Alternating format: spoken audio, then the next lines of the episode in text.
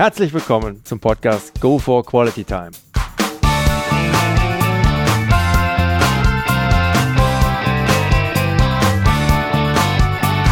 Hier werden wöchentlich spannende Persönlichkeiten interviewt, um mit deren Erlebnissen und Erfahrungen zu mehr Lebensqualität in ihrem Alltag beizutragen. Mein Name ist Detlef Massorts. Ich fühle mich als Weltbürger an vielen Orten dieser Welt sehr wohl, habe riesigen Spaß am internationalen Networken und bin obendrein noch ein begeisterter Fußballer. Ich freue mich sehr, heute als Gast Guido Buchwald begrüßen zu dürfen mit dem Titel der Folge 27 Fußballweltmeister und danach ganz neue Erfahrungen im Land der aufgehenden Sonne. Hallo Guido. Hallo. Dann gehen wir mal direkt ab in dein Kurzprofil. Name, auch wenn es müßig ist, den nochmal zu erwähnen. Ja, Guido Buchwald. Alter. 54. Wohnort. In der Großstadt Waldorf-Häslach bei Reutlingen, Tübingen. Okay. Familienstand. Verheiratet, zwei Kinder. Alter der Kinder. 24 und 28. Mhm. Berufsabschluss, Ausbildung.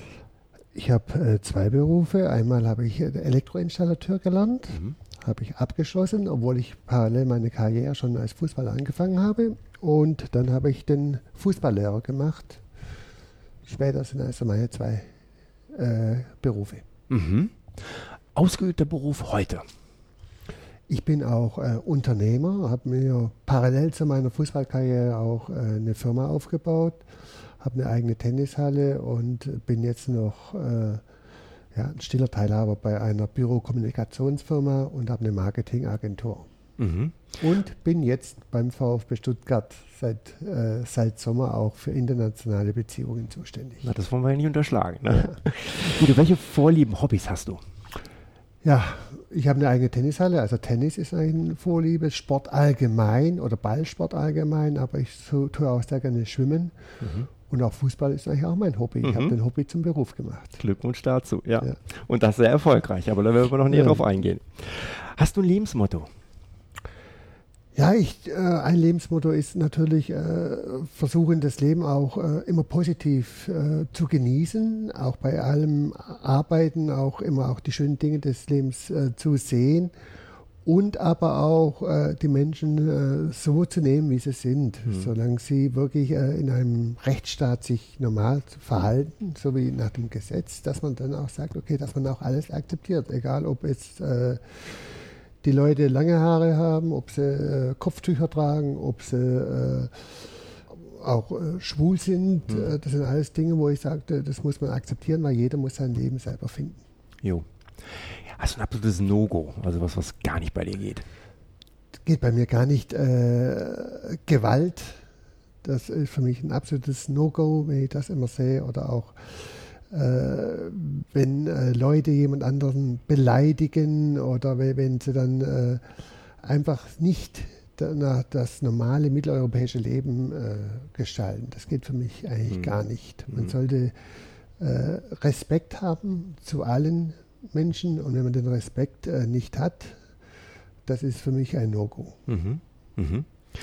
Guido, kannst du uns bitte noch kurz deinen Schnelldurchlauf wiedergeben bis zum heutigen Tage?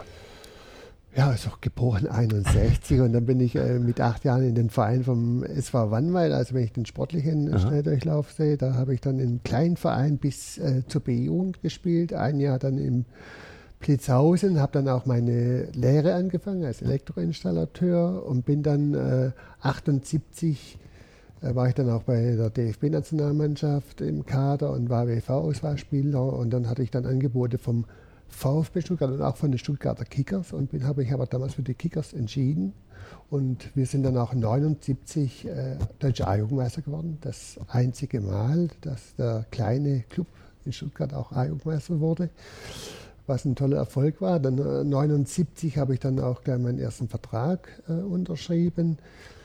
Habe dann vier Jahre bis 83 bei den Kickers gespielt, zweite Liga. Erst die zweiteilige zweite Liga, das wissen auch viele nicht mehr. Das ist erstmal eine zweite Liga Süd und dann auch Nord gab. Ich kann mich noch dran erinnern, doch.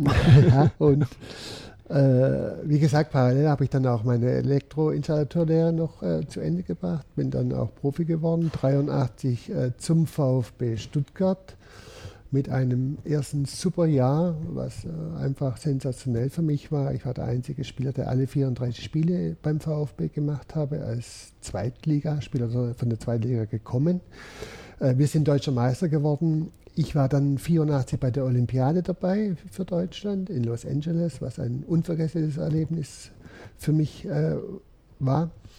Und deutscher Meister geworden und Nationalme Nationalmannschaft äh, mein erstes Länderspiel gemacht und auch bei der EM 84 noch teilgenommen, noch auf den Zug ganz kurzfristig aufgesprungen. Also es war für mich ein, ja, ein sensationelles Jahr. Und ich habe beim VfB dann äh, ja, von äh, 83 bis 94 elf Jahre gespielt und wir waren, glaube ich, sehr erfolgreich in der Zeit äh, zweimal deutscher Meister geworden, wie gesagt 84 und 92, waren eigentlich immer unter den ersten sechs, immer international mitgespielt. Und ähm, ich wollte eigentlich 90 nach der Weltmeisterschaft äh, ins Ausland gehen, nach Italien, hatte auch ein tolles Angebot. Aber der VfB ließ mich nicht gehen, weil für mich war immer ein Traum, auch mal woanders zu spielen und äh, einfach nicht, äh, in Anführungszeichen, nicht nur beim VfB mich zu beweisen. Damals war die vertragliche Regelung natürlich noch ein bisschen anders. Auch selbst wenn ein Vertrag auslief, hat man natürlich Ablösesumme verlangen können. Da gab es Faktoren, aber ich hatte auch noch einen Vertrag und äh, Parma wollte sieben Millionen damals zahlen, was D-Mark damals für einen Abwehrspieler sehr viel war. Aber VfB hat gesagt, den einzigen Weltmeister kann man nicht gehen lassen, äh, unter zweistelliger Millionensumme. Dann bin ich beim VfB geblieben und das war dann für mich eigentlich im Nachhinein auch was sehr Schönes, weil dann nach meiner Zeit, 94, nach der WM in Amerika, bin ich dann nach Japan und habe dann äh, dort nochmal auf meine alte Tage äh, dreieinhalb Jahre äh, tolles Erlebnis äh, gehabt, habe da äh, Japan ein Land kennengelernt und lieben gelernt und habe dort, wie gesagt, dreieinhalb Jahre gespielt bis äh, 97, äh, kalendermäßig 97, und dann bin ich Januar 98 zum KSC zurück, habe dort noch eineinhalb Jahre gespielt, anschließend zwei Jahre Manager beim KSC und nach dem Wiederaufstieg in die zweite Liga habe ich dann aufgehört. Dann war ich wieder Berater bei, äh, erst bei den Urawa Reds und dann auch für die japanische Nationalmannschaft also japanische Nationalmannschaft, Berater, auch für die Frauen teilweise mhm. zuständig. Und dann bin ich 2004 wieder als Trainer nach Japan, habe dort drei Jahre trainiert, 2004, 2005 und 2006 waren äh, auch sehr erfolgreiche Jahre mit Meister, Pokalsieger, Supercup-Sieger. Also muss ich sagen, waren ganz, ganz tolle Jahre. Und dann 2007, als ich zurückgekommen bin, habe ich bei Aachen ein, leider nur ein kurzes äh, Traineramt begleitet. Äh, und nach Aachen war ich wieder Berater in Japan. Also waren immer so solche äh, hin und her. Hin und, her äh, und dann ähm, bin ich dann wieder zu den Stuttgarter Kickers, wo ich ja meine Karriere begonnen mhm. habe, weil die waren bis in die vierte Liga abgestiegen, in die Regionalliga. Und da sah es dann sehr, sehr schlecht aus. Und die haben mich gefragt, ob ich da mit ihnen helfen würde, auch im sportlichen Bereich, im Präsidium. Und das habe ich dann auch gemacht, haben wir auch wirklich das sehr gut geschafft, dass wir wieder aufgestiegen sind in die dritte Liga. Und habe dann aber äh, ja, nach zweieinhalb Jahren auch äh, wieder aufgehört, weil ich gemerkt habe, dass da ja, irgendwo die, die Dinge nicht so laufen, wie ich mir das weiter vorgestellt mhm. habe und habe dann äh, aufgehört und so bin ich dann äh, in den Ehrenrat zum VfB Stuttgart wieder zurück äh, vor eineinhalb Jahren und im Sommer dieses Jahres habe ich dann einen Beratervertrag äh, unterschrieben für internationale Beziehungen, dass ich versuche, den äh, VfB Stuttgart auch international besser zu vermarkten, vor allem im asiatischen Be Be Raum. Und äh, das ist so jetzt meine sportliche äh, Karrierephase. Mhm.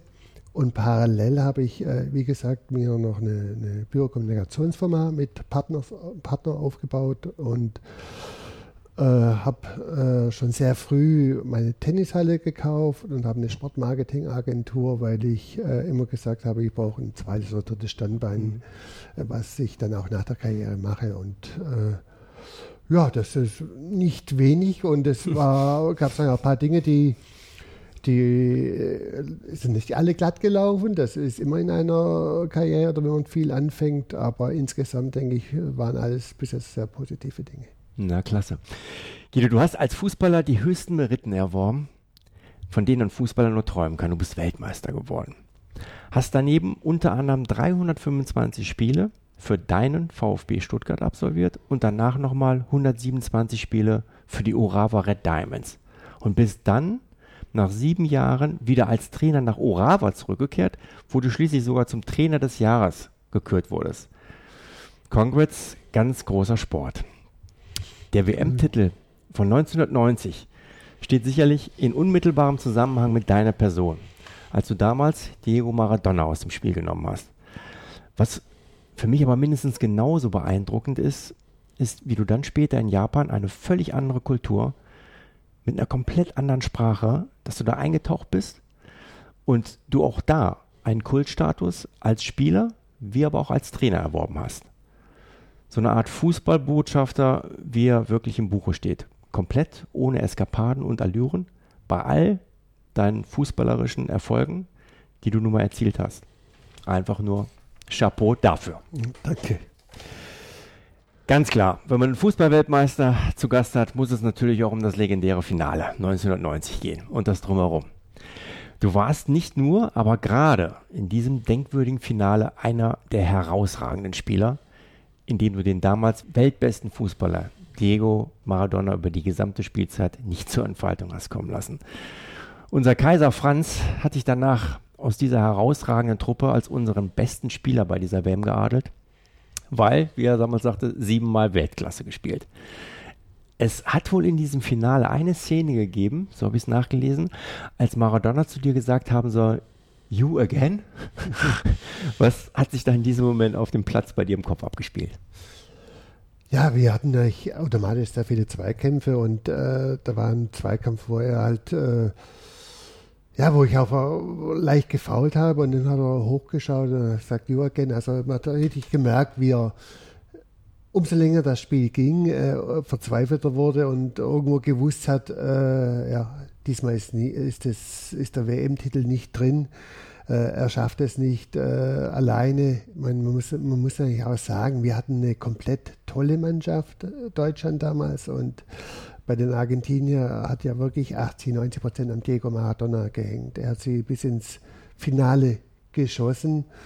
Und da haben wir richtig gemerkt, ja, okay, ich habe, das ist auch immer so ein bisschen Psychospiel und mhm. wo man dann gemerkt hat, äh, okay, er, die Augen werden müder, er wird äh, trauriger und er merkt, er verzweifelt er eigentlich. Äh, dann hat man eigentlich noch mehr Stärke versucht zu zeigen im Endeffekt und, und hat ihm dann gesagt, ja, oder gezeigt, auch von der Körpersprache, heute nicht. Heute sind wir die Besseren und äh, deshalb ist mir das auch so in Erinnerung äh, geblieben, als er da das nach 60 oder 70 Minuten dann auf einmal hochgeschaut hat und, und mich gesehen hat und hat dann äh, äh, gesagt, da habe ich gedacht, ah, okay, es läuft. Es ist, wir sind auf dem richtigen Weg. ja, ja. Obwohl es da ja noch 0-0 stand. Ja, das ja, ist ja, ganz viel gefallen, das ja. Elfmeter durch Andi Bremer. Nach dem Spiel bist du dann mit Maradona nochmal bei der Dopingkontrolle zusammen gewesen und soll danach äh, zum damaligen Mannschaftsarzt Dr. Liesen im Spaß gesagt haben, pass gut auf, dass unsere Urinproben nicht vertauscht worden. War sein Lebenswandel unter euch Spielern damals eigentlich ein Thema? Leidet man da nicht sogar vielleicht auch als Spieler, Kontrahenten nicht sogar ein bisschen mit, wenn man mitbekommt, dass ein solches fußballerisches Genie, was es ja nun mal unbestritten war, im Umgang mit den falschen Personen einfach in solche Exzesse reingeraten ist? Ja, damals war es ja noch nicht so extrem. Es war ja später bei der WM 94 oder in der Zeit nach der 90er WM. Aber man hat ja gewusst, er war ein sensationeller Fußballer, er hat Dinge gemacht, äh, die, die man nicht lernen kann. Er war ein Künstler als Fußballer und ich war ein Arbeiter und man hat natürlich schon das manchmal bedauert, dass er dann äh, auch in Napoli damals, als er Spieler war, wir haben ja 89 mit dem VfB Stuttgart gegen Napoli auch im UEFA Cup Endspiel gegeneinander gespielt Und als der Trainer dann von Napoli irgendwo dann immer wieder mal gesagt hat, er weiß am Samstag noch gar nicht, ob der Maradona kommt oder nicht kommt, weil er sich drei oder vier Tage nicht im Training sehen lassen hat. Also es ist äh, unglaublich, da, da kann man nur mit dem Kopf schütteln. Und da haben wir schon damals gesagt, in Deutschland wäre sowas ja nie möglich. Egal wer er ist oder wenn ein, ein Superstar sowas macht, das geht eigentlich nicht, auch verantwortlich mhm. äh, gegenüber den anderen Mit Mitspielern. Und da hat man schon sich auch Gedanken äh, gemacht, aber dann hat man halt gedacht, ah, das ist halt der Diego Maradona und man muss es so, so akzeptieren. Aber äh, wenn er, glaube ich, so ein normaler Lebenswandel gehabt hätte, wie, wie früher ein, ein Franz Beckenbauer oder auch ein, ein äh, Pelé oder die ganz großen Superstars oder auch vielleicht wie ein Messi jetzt, dann wäre er noch viel, viel größer äh, geworden und hätte wahrscheinlich noch äh, viel länger auch äh, auf einem sehr, sehr hohen Niveau Fußball gespielt, weil er einfach von seiner äh, Grundgabe so viel mitgebracht hat, die, äh, die unglaublich war. Mhm. Mhm. Es hat schon, und später dann hat, man, hat, hat es einem schon leid getan, wenn man gehört hat, dass er mit Drogen und dann auf einmal, wenn man Bilder gesehen hat, so ein Sportler, dass er dann äh, Übergewicht gehabt hat und sich kaum noch bewegen konnte und wenn man seine Gesichtszüge gesehen hat, was er aus seinem Körper gemacht hat. Also da muss man sagen, als Sportler ist man dann schon traurig, wenn man so ein ein super Sportler, so ein, ein, eine große Persönlichkeit mhm. auf dem mhm. Spielfeld in seiner besten Zeit dann sieht, wie er dann einfach äh, ja, zusammenfällt irgendwo. Das mhm. äh, muss man sagen, das ist schon schade. Mhm. Ein Ausspruch von dir lautet ja wohl auch, dass du im Finale den entscheidenden Elfmeter auch geschossen hättest. So hast du es zumindest gesagt. Hättest du diese Aussage auch vor dem Turnier so getätigt, wenn ihr da, ist jetzt hypothetisch, aber wenn ihr ein Wahrsager gesagt hätte, ihr kommt gegen Argentinien ins Finale und es gibt kurz vor Spielende einen Elfmeter für euch. Wie hat sich dieses Selbstbewusstsein über das WM-Turnier bei euch entwickelt?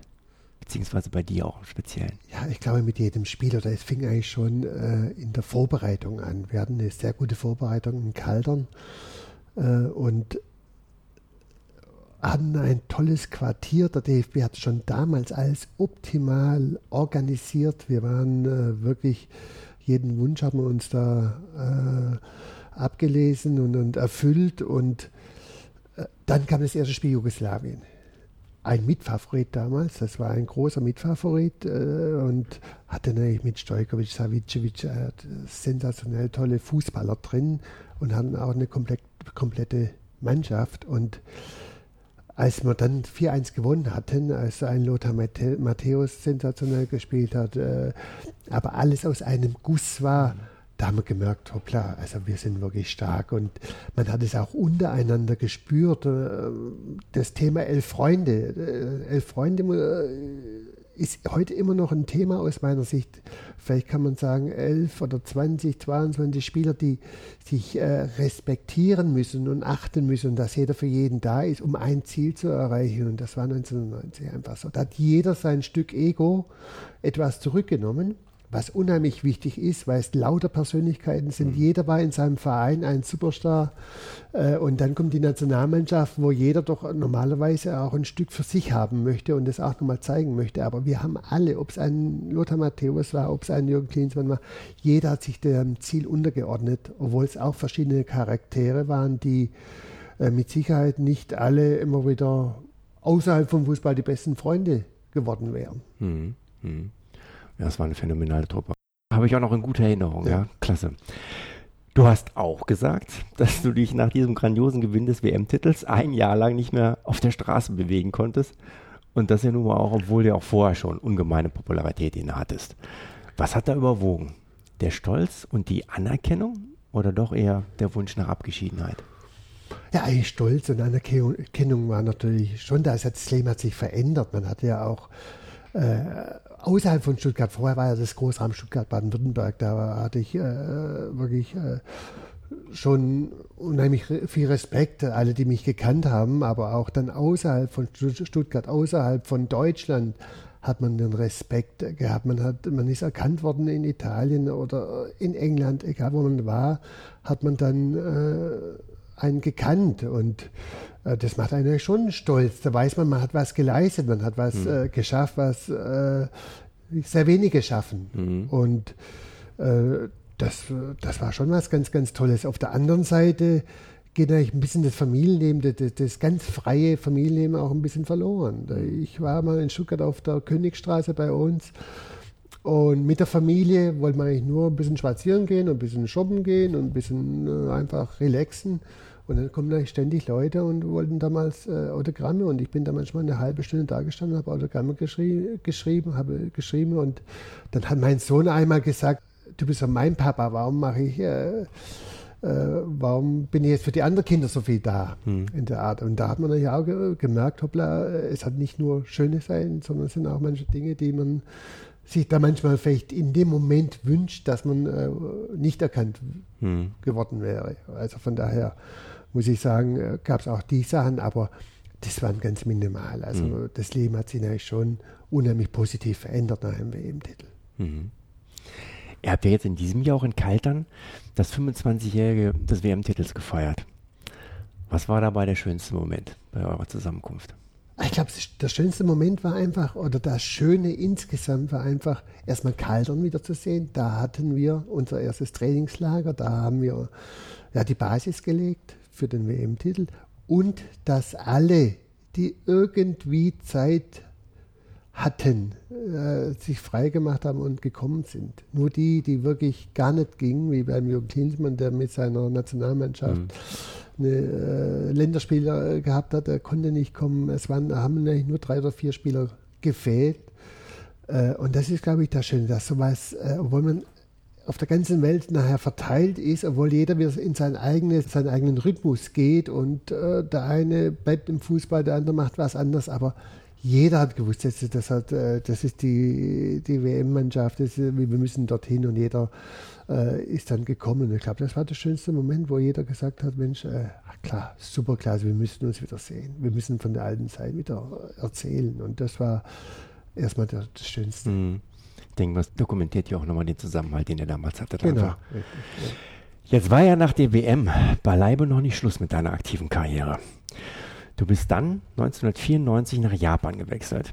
Jetzt mögen viele Leute denken, naja, als Profi folgt man dem Ruf der Kohle.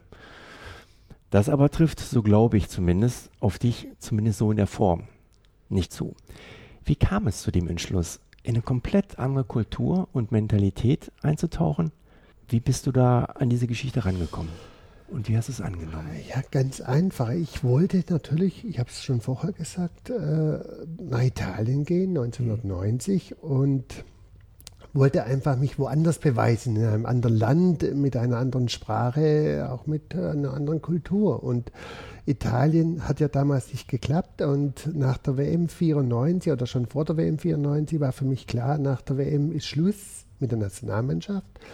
Und dann hatte ich die Anfrage im Februar, März 94 aus Japan. Und äh, natürlich war es finanziell auch sehr interessant, aber äh, ich habe gesagt, Mensch, das wäre jetzt nochmal was anderes, was ganz was anderes. Mhm. Andere Kultur, anderes Land kennenlernen, eineinhalb Jahre Vertrag. Äh, Wenn es nicht klappt, dann äh, geht man halt wieder zurück. Und äh, von daher bin ich dann mit der ganzen Familie 94 dort drüber und muss sagen, es ist, das war sowas Herrliches, sowas Gutes. Man sieht ja auch schon daran, dass ich eineinhalb Jahre erst unterschrieben gehabt habe, zweimal noch mal ein Jahr verlängert habe.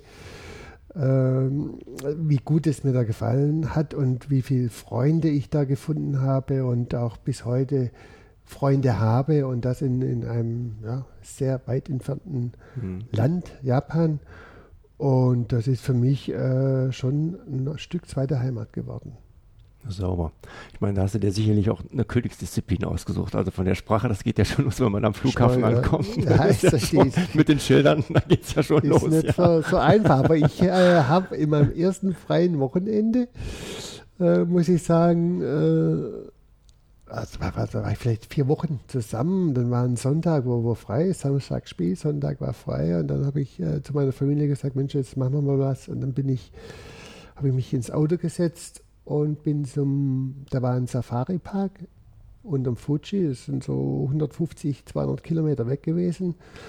Äh, einfach und bin losgefahren. Mhm. Aus Navigation war ein Haufen Japanisch im Auto, war natürlich auch äh, schwer lesbar, aber ich hatte da irgendwie die Bundes- oder die Nummernschilder, also die, die Nummern immer im Kopf und äh, habe gesagt, jetzt fahren wir schon. Und äh, so nach zweieinhalb Stunden, drei Stunden, da ist was doch jetzt, habe ich gedacht, Mensch, ist, äh, irgendwo, eigentlich müssten wir jetzt da sein. Mhm.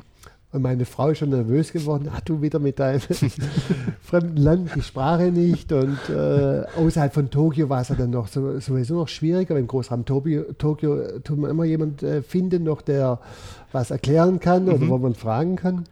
Und dann habe ich da eigentlich äh, jemand gefragt nach, nach dem Safari-Park und äh, konnte zwei, drei Wörter. Dokodeska heißt wo. Äh, da hat er gesagt, ja, noch 50 Meter vor, links. Und da fängt er an. Es war, bin ich quasi 150 Meter vor dem Safari-Park gestanden. Das kann ja auch mal gut laufen. Das ne? ist dann richtig gut gewesen und das war ein schönes, richtiges erstes auch Erlebnis, privat ja. mit der Familie alleine. Ja, ja klasse. Wie eingangs schon angeklungen, Guido, bist ja in Japan in 2006 sogar zum Trainer des Jahres gekürt worden.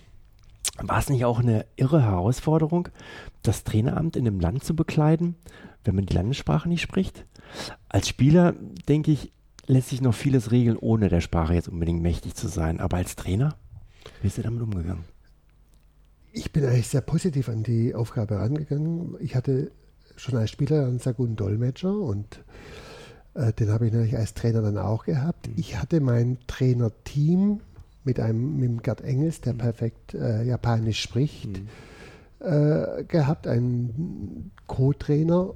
Hatte dann meine Freunde als Spieler, zum Beispiel mein Torwart als Spieler, den habe ich als Torwarttrainer genommen und hatte dann auch noch einen Konditionstrainer, das war ein früherer Mitspieler von mir. Also ich hatte ein Trainerteam von Bekannten, mhm. Japaner und natürlich auch mit dem Gerd Engels, einer, der perfekt Japanisch spricht und mir da auch unheimlich geholfen hat. Und das dann das Coachen während dem Spiel, das ging dann schon langsam ganz gut, auch äh, mit der japanischen Sprache. Da braucht man ja nicht allzu viel Wörter, wenn man ein paar Dinge äh, korrigieren möchte im Endeffekt. Aber der Dolmetscher war natürlich auch immer wieder mit dabei und äh, bei den Meetings hatte ich dann natürlich den Dolmetscher, der das gemacht hat. Mhm. Aber ich denke, er hat äh, die Fußballsprache unheimlich intus gehabt, konnte auch ganz genau äh, das so rüberbringen, äh, wie ich das wollte. Und hatte dann mit dem Gerd Engels natürlich auch einer, der zugehört hat und dann auch äh, wirklich auch abgenickt hat. Es ist so das, was ich rüberbringen wollte, ist auch gesagt worden und dann ah. bei den Spielen auch angekommen und ich habe das auch gespürt. Mhm.